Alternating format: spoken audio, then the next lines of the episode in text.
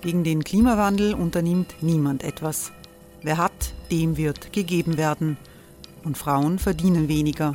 War ja immer schon so. Man ärgert sich und macht weiter. Was aber, wenn nicht? Wir haben eine Idee. Die Falter Arena macht die Bühne frei für Menschen und Projekte, die das Land verändern. Mein Name ist Eva Konzett. Ich leite das Politikressort im Falter. Und am Sonntag, den 26. Mai, veranstalten wir im Wiener Stadtsaal die nächste Falter Arena.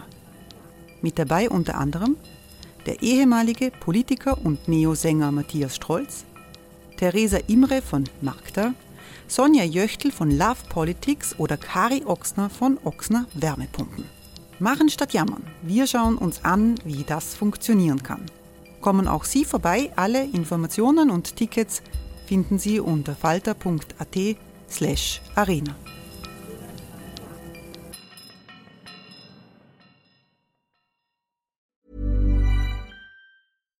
One size fits all seemed like a good idea for clothes. Nice dress. Uh, it's a it's a t-shirt. Until you tried it on. Same goes for your healthcare. That's why United Healthcare offers a variety of flexible, budget friendly coverage for medical, vision, dental, and more. So, whether you're between jobs, coming off a parent's plan, or even missed open enrollment, you can find the plan that fits you best. Find out more about United Healthcare coverage at uh1.com. That's uh1.com.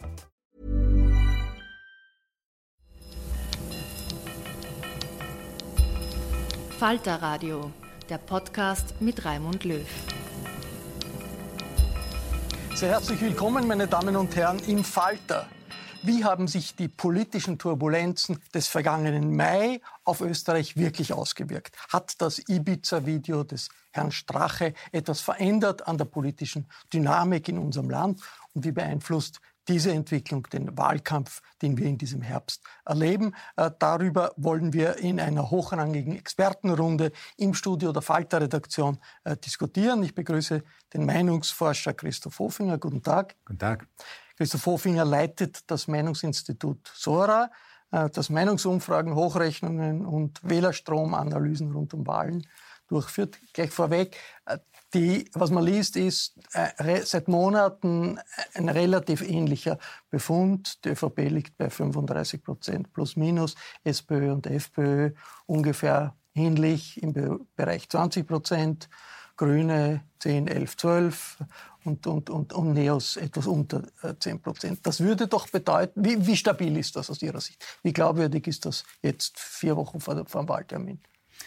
Ja, die einfache Antwort rückwirkend ist es relativ stabil. Äh, wenn wir jetzt sagen, ist das eine Garantie, dass, die, das Wahlergebnis dann so kommt? Nein, natürlich nicht. Äh, spektakuläre Wendungen und Ereignisse, auch sehr konzentrierte Kampagnen können solche Befunde und Konstellationen dann bis zum Wahltag immer ändern. Das heißt, was sich jeder fragen kann oder jede fragen kann, glauben wir, dass noch irgendwas passiert in dem Wahlkampf. Also manche Kampagnen richtig gut Tritt fassen. Oder Fernsehkonfrontationen. Fernsehkonfrontationen, die spektakulär zugunsten des einen und zu Ungunsten des anderen ausfallen. Äh, Überraschungen, die die Parteien aus dem Hut zaubern oder von externen Themenlagen, die wir noch nicht äh, vorhersehen können. Ähm, ansonsten gibt es natürlich im Bereich von ein paar Prozentpunkten immer noch Veränderungen. Wir sind ja erst ähm, sozusagen am zarten Beginn eines Intensivwahlkampfs. Aber 15 Prozent Abstand zwischen der ÖVP als erster und den anderen äh, Parteien ist doch riesig. Nach Ihrer Erfahrung lässt sich das aufholen durch einen Wahlkampf? Na, wir hatten die Situation noch nie. Also noch nie ist in Österreich eine Partei mit einem 15 Prozent Vorsprung in den Umfragen in einen Wahlkampf gegangen. Äh, da gibt's keine Vergleichswerte. Ähm, aber damit sich ein 15 Prozent Abstand oder auch ein 12 Prozent Abstand je nach Umfrage äh, ändert, da muss was passieren. Und ob das passiert und das passieren kann, das werden wir sehen. Ich begrüße zur Erklärung die Journalistin Anneliese Rohrer. Willkommen. Schön. Äh, Frau Rohrer, äh, ist doch eigentlich kurios. Da hat es äh, das äh, Strache-Video gegeben, ein politisches Erdbeben. Und dann gewinnt die Partei politisch, die die FPÖ in die Regierung gebracht hat. Es verliert ein bisschen die FPÖ, aber massiv äh, die SPÖ. Wie, wie, wie, erklärt man das? Das kann man nicht erklären, weder in Österreich noch äh, international. Ähm, ich, ich, glaube auch nicht, dass diese Umfragen jetzt das wirkliche Bild zeigen. Ähm, was mich aber, was mich äh, ähm, interessiert, wirklich interessiert, ist, äh, wo gehen die grünen Wähler hin? Also von wem oder weg, sagen wir so. Wenn die Grünen jetzt wieder antreten, sind das 10, 12 Prozent. Ja? Wem schadet das? Schadet das der ÖVP, dann kann sie nicht bei den 35 Prozent bleiben. Ja, schadet das der SPÖ. Was das ist alles wird. eigentlich ist ja alles Kaffeesudleserei. Was ich aber grotesk finde im, im Nachschlag zu dieser Situation, äh, wir hatten eine Regierung, damit der Stillstand überwunden wird, ja, damit Dynamik kommt. So, jetzt haben, werden wir wahrscheinlich ein Dreivierteljahr Stillstand par excellence haben. Und alle sind glücklich, die Regierung ist Und sehr alle populär. sind glücklich. Auch das können Sie keinem Menschen erklären. Naja, aber ein bisschen Erklärung brauchen wir. Ich freue mich, dass Falter äh, Chefreporterin Nina Horacek gekommen ist. Hallo. Hallo. Nina Horacek war dabei, wie in der Süddeutschen Zeitung gemeinsam mit äh, dem Spiegel äh, all das aufgearbeitet wurde, dass das äh, Ibiza-Video Video, recherchiert wurde und dann äh, an die Öffentlichkeit gebracht wurde. Was war, was war damals der Beitrag des Falter? Was war Ihr Beitrag? Es gibt das Buch der Mhm. äh, Autoren der, der Süddeutschen, in der auch Sie vorkommen, in der Florian Klenk und die anderen Kollegen des Falter prominent vorkommen. Was war da wirklich der Beitrag der Falter? Ja, die Süddeutsche und der Spiegel haben sozusagen eine Kooperation gebildet. Beide hatten dieses Ibiza-Video, diese sieben Stunden, und haben sich sozusagen zusammengetan, um das zu recherchieren und haben sich dann einen Partner in Österreich gesucht, einfach weil wir halt die Expertise haben. Also die Süddeutsche kennt sich auch aus in Österreich, hat einen sehr guten Korrespondenten, aber es ist was anderes, mit Leuten zusammenzuarbeiten, die seit Jahren nichts anderes machen als Innenpolitik in Österreich und sehr viel Investigatives.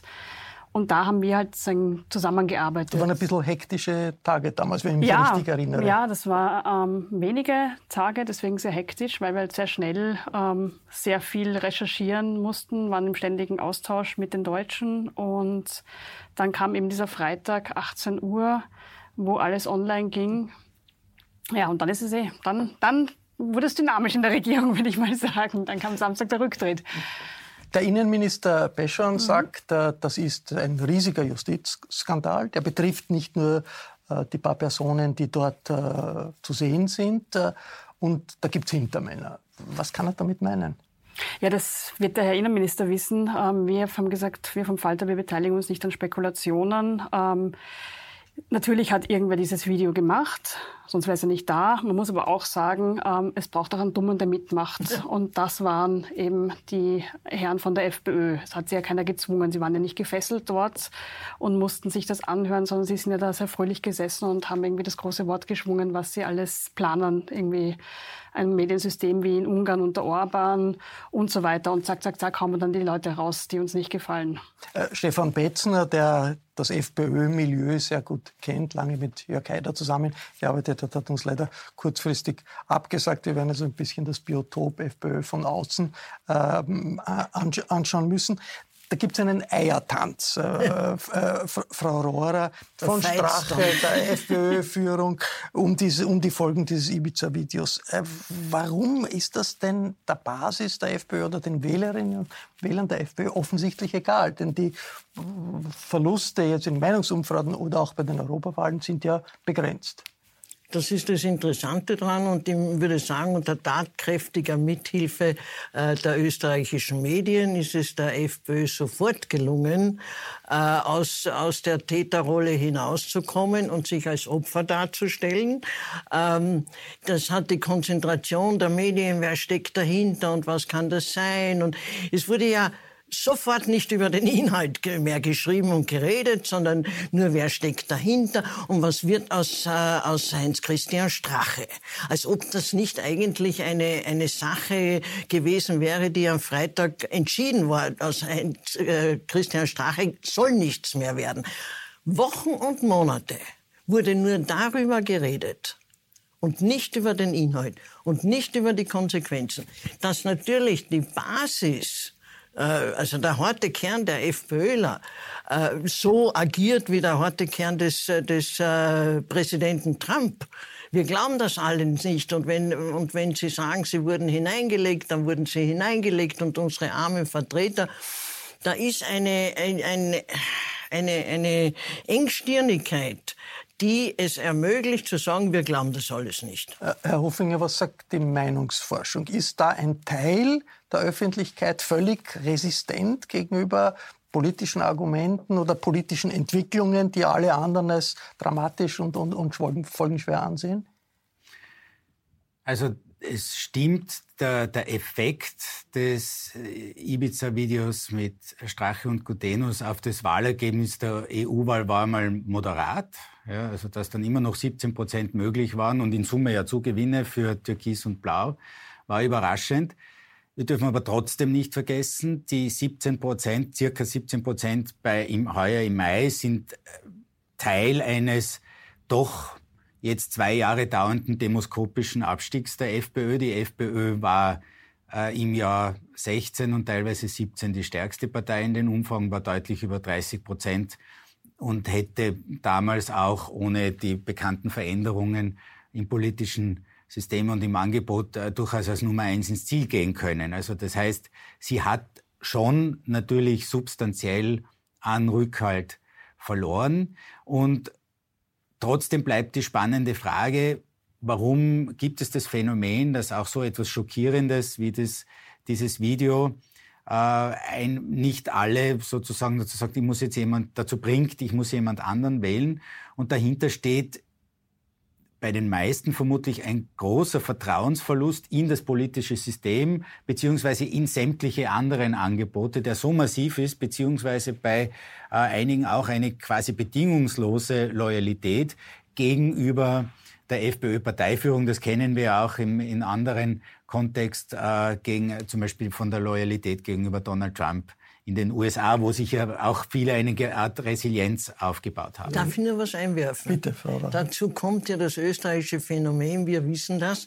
Es hat in dieser Zeit, für uns überschaubaren Zeit, keinen einzigen Skandal in dieser Republik gegeben, der irgendwie bei irgendeiner Wahl Konsequenzen gezeigt hätte oder die in den Doch, Skandal... Kärnten, Kärnten hat das politische System... Oh, Moment. Ich glaube, es war der Haider gestorben ist, wenn er noch da blieben Moment. Na, wäre. der Haider, Na, na, nach dem Tod? Haiders hat die FPÖ ein Rekordergebnis Genau, und gehabt. dann sind sie runter. Die, Genau. die, die Hyper Alper Adria. Ja, hat, hat, hat in, in, in Kärnten zu einem Machtwechsel geführt. Ja, Einem- aber das einem- war ja ein, ein langgezogene, eine langgezogene Geschichte. Ich rede ja von, von äh, aufgepoppten Skandalen und einer Wahl nachher. Ich denke nur an, an die BAWAG. Ich meine, die SPÖ hätte die Wahl 2006 nie gewinnen Also eine große in einem normalen Land. der Lager. Jetzt das, äh, eine Besonderheit von Türkisblau, das war, dass in allen Fragen auf Ausländerfeindlichkeit gesetzt wurde, auf Fremdenfeindlichkeit gesetzt wurde, also eine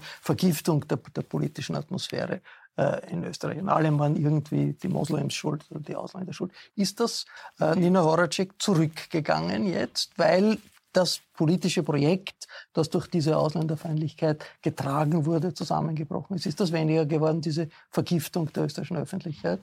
Also dass die, die ÖVP versucht natürlich wieder auf dieses Thema zu setzen. Also jetzt gerade mit, ähm, also plötzlich war es wieder das Kopftuch-Thema. Mein Eindruck ist ja, dass das eher auch ein bisschen eine Strategie ist, wenn es unangenehm wird, sagt man, schau da, ist eine Frau mit Kopftuch, reden wir lieber über die als über den Skandal. Also es ist einfach eine Ablenkungsstrategie.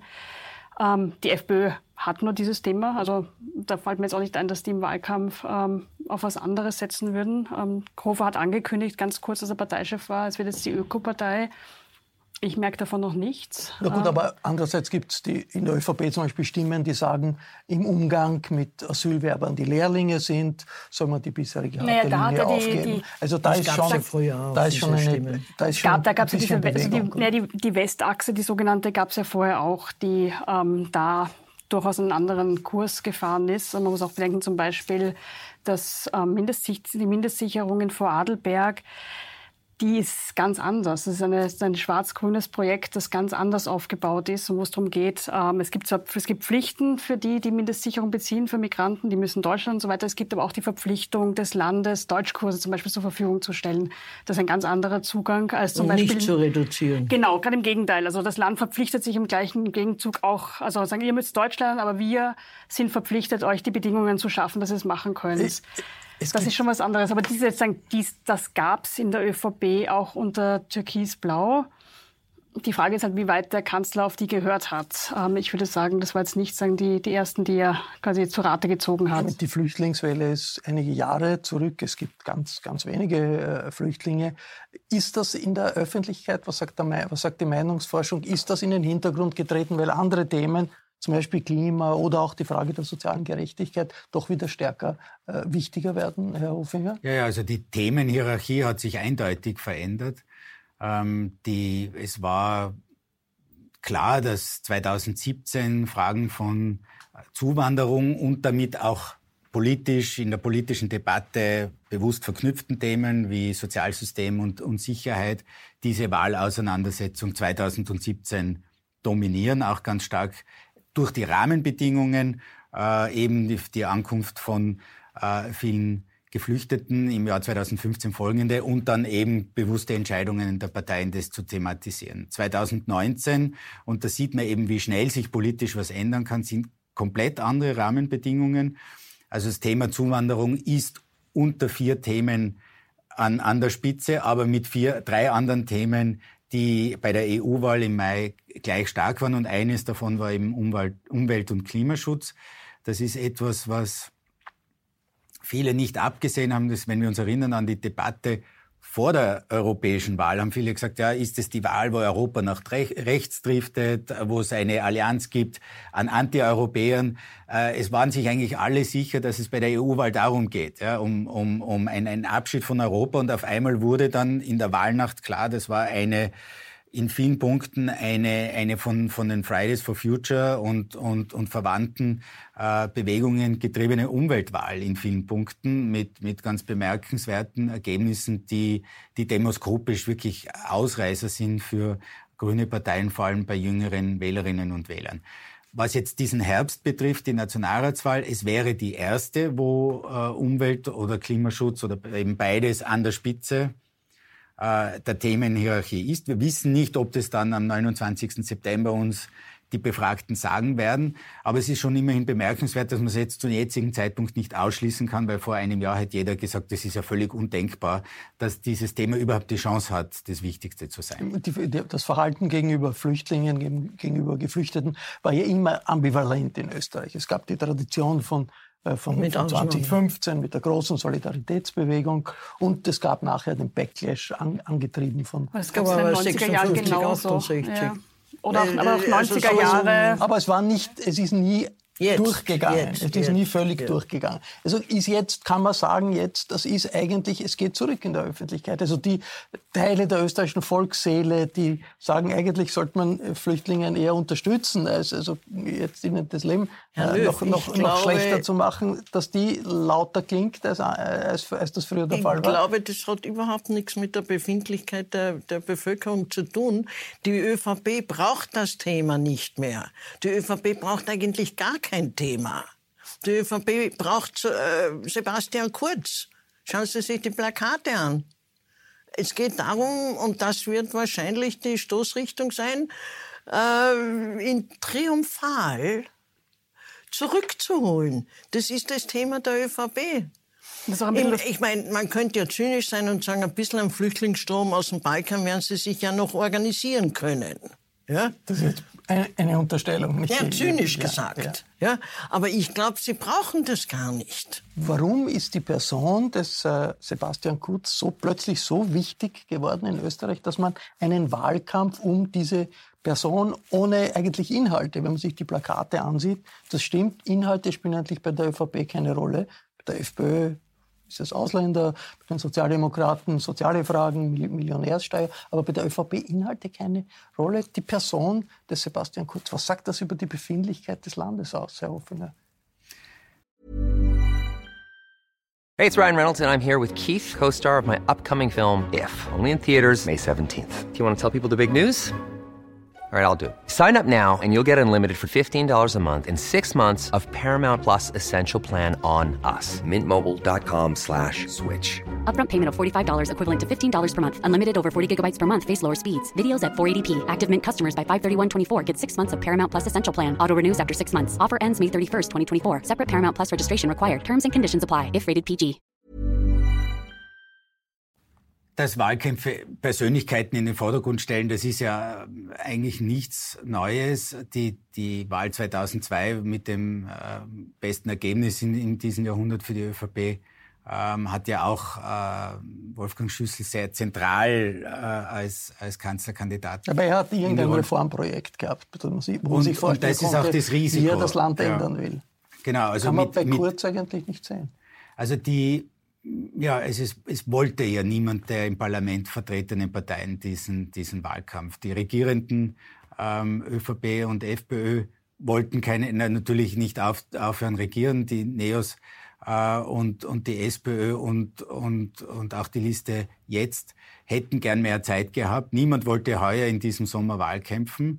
Äh, niemanden liegen sozusagen die, die, die Themen auf dem Servierteller. Und das einzige Thema, das momentan, wie zuerst besprochen, Konjunktur hat, gehört einer anderen Partei, nämlich den Grünen.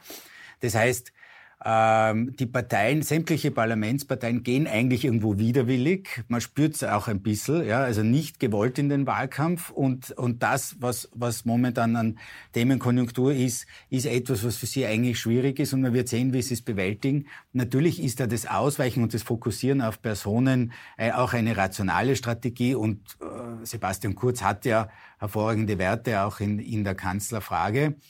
Ähm, wenn sollte es bei ein, ein, insgesamt ein Verzicht auf Themen sein, ist es natürlich eine riskante Strategie, weil das Stärkste ist immer die Verbindung von Persönlichkeit und einem Zukunftsversprechen, das auch ins Inhaltliche geht. Nina Horacek, ist das mehr als eine Wahlkampftaktik, jetzt zu sagen, okay, man stellt eine Persönlichkeit ins Zentrum, die stark ist, das ist früher auch passiert. Diese Fokussierung auf eine politische Heilbringerfigur, ohne dass klar ist, wo ist eigentlich das Heil und wie schaut das aus, das er bringen soll. Ich finde, dass es in Österreich jetzt nichts Neues ist. Ich meine, schauen Sie sich die, die Haider-Wahlkämpfe an. Also auch dieser eine Slogan, den Sebastian Kurz jetzt hat, er, ist der Einzige, der unsere Sprache spricht. Das habe ich vorher gerade auf, Twitter, auf Twitter gesehen mit einem Plakat von ähm, Jörg Haider, 90er Jahre das ist also sagen, der Haider war ja auch der Heilsbringer. Es war ja auch dieser ähm, blaue Messias, der sozusagen das Land befreit von der Qual des, was immer.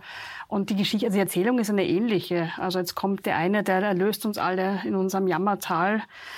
Ähm, die FPÖ hat das Gleiche mit mit Strache gespielt. Die haben halt das Problem, dass der Messias ähm, quasi ihnen abhanden gekommen ist aus eigener Blödheit. Jetzt stehen sie halt mit zwei da, was für eine Partei, die sehr auf Führerfiguren zugeschnitten ist, ein bisschen schwierig ist. Also die sind jetzt nicht, also die, die FPÖ war nie ein, ähm, eine Teampartei sozusagen, wo man mehrere Sachthemen mit Personen, sondern gab es immer eine Person und die hat ähm, quasi gesagt, hinter mir kommt sie mit sozusagen da tun Sie sich jetzt ein bisschen schwer. Bei, bei, politischen, wie starken politischen Führungspersönlichkeiten ist doch immer auch klar, was wollen die erreichen. Also auch jetzt in Europa. Man weiß, der Donald Trump, der möchte lauter Handelskriege führen, wenn es geht. Der Boris Johnson, starke Persönlichkeit, möchte den Brexit. Äh, Macron möchte Frankreich in der Führung Europas. Es, es, wird irgendwie klar, was eigentlich die Person will. Wie ist das bei Sebastian Kurz, äh, Frau Also, Röhrer? Herr Löw, das erstaunt mich jetzt dass Sie wissen, was äh, Trump wirklich will. Er will jeden Tag was anderes. Es erstaunt mich auch, dass Sie wissen, was Johnson wirklich will. Ja. Und er, glaube ich, ist Sie überrascht, dass er den Brexit so will. Sie stehen für Inhalte. Äh, ja, nein, nur ich sage, ähm, populäre oder, oder in, in den Medien hochgespielte Persönlichkeit muss noch lange nicht wissen genau, was sie will. Also dagegen verwahre ich mich.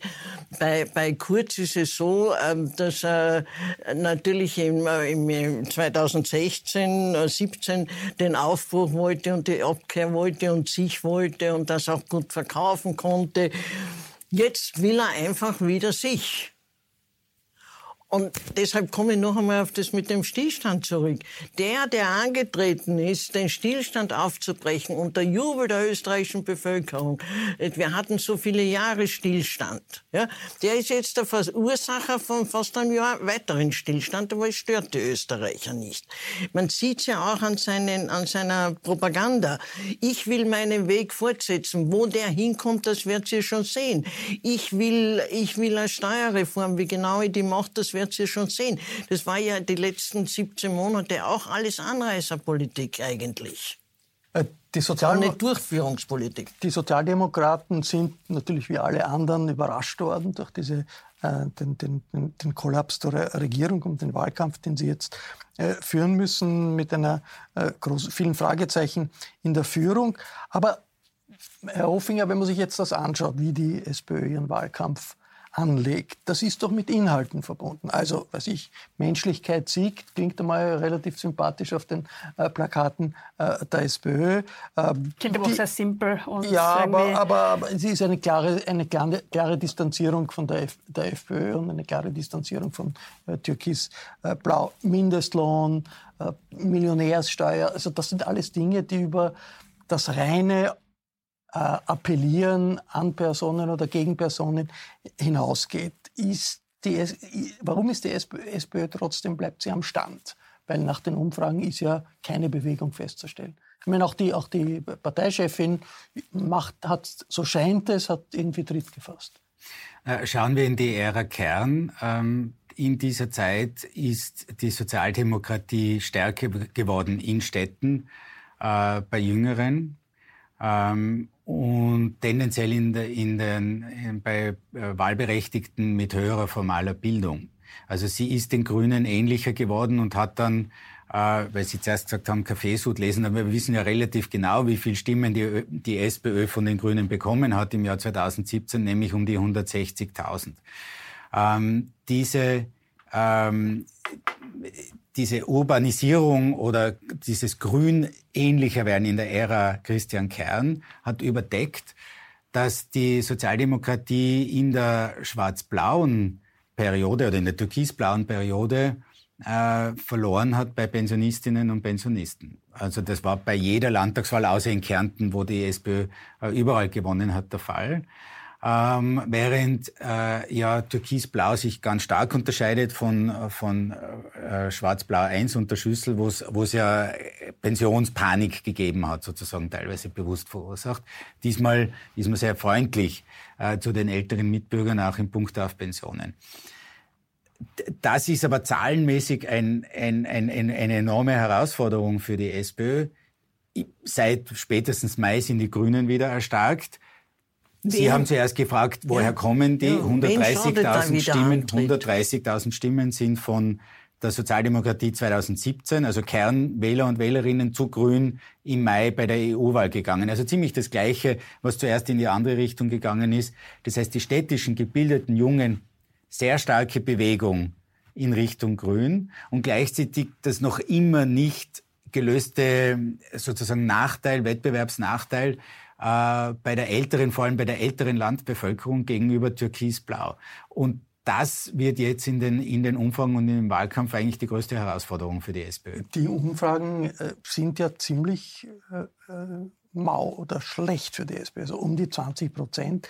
Das ist ja, äh, grenzt an, an ein Debakel. Jetzt sagt die äh, SPÖ-Chefin, dass sie kämpft um den ersten Platz, was relativ weit von, dieser, von diesen Zahlen entfernt ist. Nina Horacek, kann da den äh, Sozialdemokraten etwas passieren, was den Grünen bei den letzten Wahlen passiert ist, nämlich zu übersehen, dass ein Absturz droht und, äh, und äh, die Vorstellung zu haben, wir können ganz stark, wir sind sowieso ganz stark und ganz, ganz gut drauf und dadurch zu verpassen, Leute zu mobilisieren, die einen Absturz verhindern. Also ich würde erstmal sagen, 20 Prozent für die SPÖ ähm, grenzt nicht an ein Debakel, sondern ist ein Debakel. Also das ist einfach, also wenn die 20 Prozent haben, dann ähm, ja, sollte die Partei vielleicht mal was einfallen lassen. Ähm, was soll Randy Wagner machen? Ich meine, sie könnte sich hinstellen und sagen, es ist eh schon verloren, ich gehe nach Hause. Geht halt auch irgendwie nicht. Ähm, dass man jetzt die Ansage macht, ähm, ich kämpfe um den ersten Platz. Ja, aber wahrscheinlich nicht bei dieser Wahl. Vielleicht ein andermal, aber dann glaube ich nicht, dass es noch Randy Wagner sein wird. Und ähm, die, die jetzt wirklich also neben kurz einen Aufschwung haben, sind einfach die Grünen, die irgendwie, also die haben einfach ein Glück im Moment, bös gesagt, auch mit den Waldbränden in Brasilien. Also das ist ja auch was, was wahrscheinlich den Grünen, wenn es wem hilft, der Welt hilft es nicht, aber den Grünen könnte es helfen, weil das Thema einfach am Köcheln bleibt. Ähm, ich sehe bei der SPÖ auch nicht wirklich ähm, eine Persönlichkeit, die jetzt am Land, am flachen Land, ähm, den Durchschnittsbürger anspricht. Also der, der sein Haus gebaut hat, in die Arbeit pendelt, am Wochenende vielleicht noch Ziegel schupft, um das Haus fertig zu bauen. Ähm, ich glaube nicht, dass, dass ähm, die sich denken, ja, die Frau René Wagner ist eine von uns und die versteht uns. Also das haut irgendwie nicht hin. Interessanterweise, der Kurz ist ja auch eigentlich ein Städter, aber der schafft es am Land irgendwie besser anzukommen.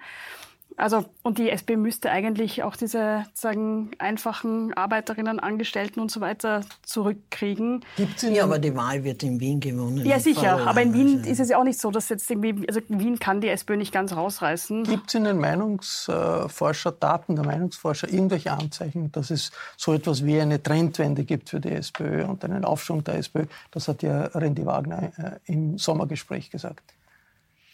Ich habe jetzt selbst keine aktuellen äh, Daten und die, die momentan veröffentlichten äh, genieße ich auch mit Vorsicht. Das sind relativ äh, kleine Samples und äh, also kleine Stichproben, ähm, teilweise reine Online-Umfragen. Äh, wenn Bewegungen stattfinden, dann müssten die jetzt langsam losgehen. Aber ich habe selbst zu wenig Evidenz, um zu sagen, da bewegt sich jetzt massiv was in Also die Richtung. Gefahr besteht, die SPÖ sagt, wir kämpfen um Platz 1 und in Wirklichkeit ist das große Risiko eines Absturzes. Jetzt äh, trotzdem, es wird sich, äh, Frau Rohrer, die politische Situation in Österreich ziemlich deutlich ändern nach diesen Wahlen durch die Präsenz der Grünen, die mit Sicherheit ins Parlament einziehen und ich werden. Ich hätte gern gewusst, die, wem dieser Wiedereintritt am meisten schaden wird. Lässt sich das sagen, Herr Hofinger? Naja, wenn wir, wenn wir die, die, die Befunde der EU-Wahl nehmen, ist es so, dass, dass es natürlich für die Sozialdemokratie eine schlechte Nachricht ist, dass die Grünen wieder stärker sind. Also vor allem im Vergleich zu 2017. Es ist auch für die Neos, die Neos verlieren, wenn die Grünen stark sind, auch etwas an Grün. Und äh, die Grünen werden die Liste jetzt zu einem gewissen Grad wieder beerben. Also es war auch, es dürfte äh, je nach äh, Wahl, aber es kann sein, dass durchaus die Hälfte oder auch mehr äh, der Liste jetzt Wähler und Wählerinnen wieder zu Grün gehen. Das heißt, ich habe Sie aber unterbrochen. Die, der Herr Hofinger hat es erklärt. Jetzt aber meine Frage. ähm, vor äh, dem Kollaps von äh, Türkis-Blau war Österreich auf dem Weg in ein zweites Orban-Land zu werden. Das, die Gefahr bestand, das war die Richtung, die, die das Land genommen hat. Jetzt werden wir nach den Wahlen mit Sicherheit eine starke, grün, starke grüne äh, Partei bei den, äh, im Nationalrat haben. Wir werden große Probleme haben, eine äh, türkisblaue äh, Koalition wieder aufzustellen. Äh, die, ist diese Gefahr vorbei? Hat sich Österreich mithilfe des Strache-Videos aus Ibiza befreit aus dieser Gefahr, ein zweites Orbanland zu werden und geht jetzt eher wieder den Weg anderer westeuropäischer Staaten, wo es rechtspopulistische Anstürme geht, die aber dann letztlich doch abgewehrt werden. Das ist interessant, weil in diesen 17 Monaten, das war ja nicht so einhellig, wie Sie das jetzt sagen, dass Österreich am Weg zu einem Orbanland war. Äh, ich meine, Sie konnten ja unglaubliche Streitgespräche zwischen den äh, Alarmisten, wir sind am Weg zum Orbanland, ja, und den Beschwichtigen führen ein, ein guter Teil der, wahrscheinlich auch der Öffentlichkeit, die Mehrheit der Öffentlichkeit regt sich nicht auf. Es wird nicht so sein. Ja, also noch lag ja das, was der Strache in, in, im Video angekündigt hat, das lag ja noch nicht äh, als äh, Faktum auf dem Tisch für die Einschränkung der, der Medienfreiheit und, und, und. Äh, also gab es da einen großen Teil an, an, an Beschwichtigern. Die, für mich waren die letzten 17 Monate von dieser Auseinandersetzung geprägt. Um zu sagen, wie Sie, schauen Sie, schaut, wo wir hingehen. Und die haben sich direkt den ja, Die Auseinandersetzung ist doch durch den vielleicht Zufall oder nicht Zufall des Strache-Videos in eine, es geht jetzt in eine andere Richtung. Es geht nicht mehr in die Richtung, wir haben äh, diese Regierung türkis-blau mit äh, ja, aber, äh, aber ich halte das nicht für Aber es kann ja wieder sein. Also, und, und, die spannende Frage für mich ist ja, ich habe ja nicht genug Fantasie, wie will die ÖVP das erklären, wenn sie wieder mit der FPÖ geht? Wie will das haben sie Sie ja nach das Knittelfeld erklären? auch erklären können. Das ist ja der ÖVP einmal schon gelungen. Ähm, nach Knittelfeld sind die auch wieder zusammengegangen. Damals hat eine sehr stark geschwächte FPÖ. Das sehe ich diesmal nicht so. Also, dass die FPÖ von damals 27, irgendwas Prozent abstürzt auf 10,2 oder was sie dann hatten, das ist, ähm, das wiederholt sich nicht. Also ich glaube, dass die FPÖ ein dafür, was sie aufgeführt hat vorher, siehe Ibiza, eigentlich ein sehr beeindruckendes Ergebnis haben wird. Ja, aber Und- früher, 2002, Frau Kollegin, hat ja niemand vorher gesagt, die FPÖ ist nicht regierungsfähig. Der, die Ja. ÖVP konnte sagen, na gut, die haben interne Schwierigkeiten, die haben sie in die Luft gesprengt und mit dem Rest machen wir das wieder.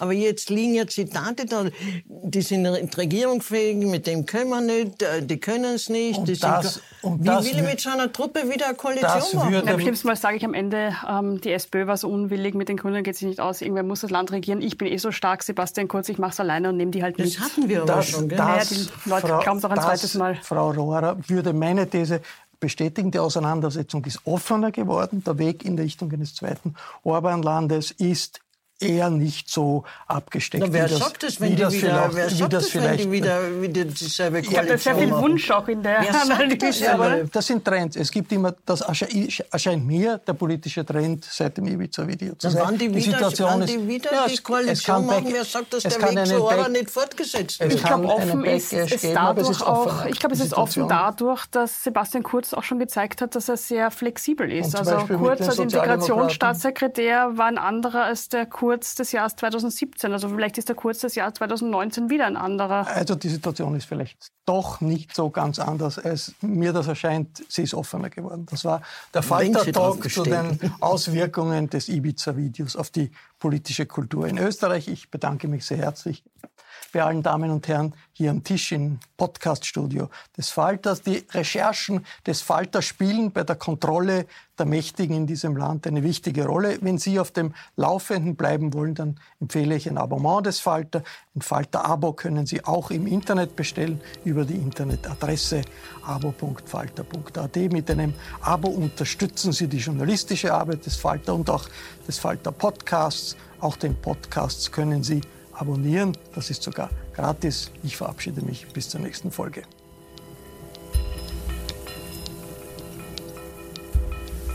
Sie hörten das Falterradio, den Podcast mit Raimund Löw.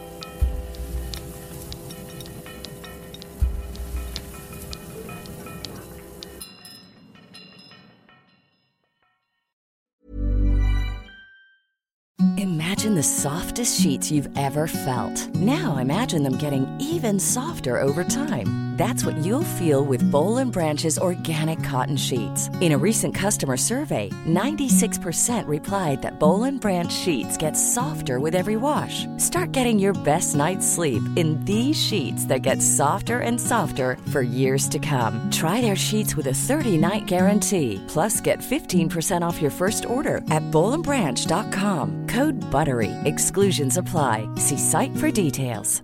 Even when we're on a budget, we still deserve nice things. Quince is a place to scoop up stunning high-end goods for 50 to 80% less than similar brands. They have buttery soft cashmere sweaters starting at $50, luxurious Italian leather bags, and so much more. Plus, Quince only works with factories that use safe, ethical, and responsible manufacturing. Get the high-end goods you'll love without the high price tag with Quince. Go to quince.com slash style for free shipping and 365-day returns.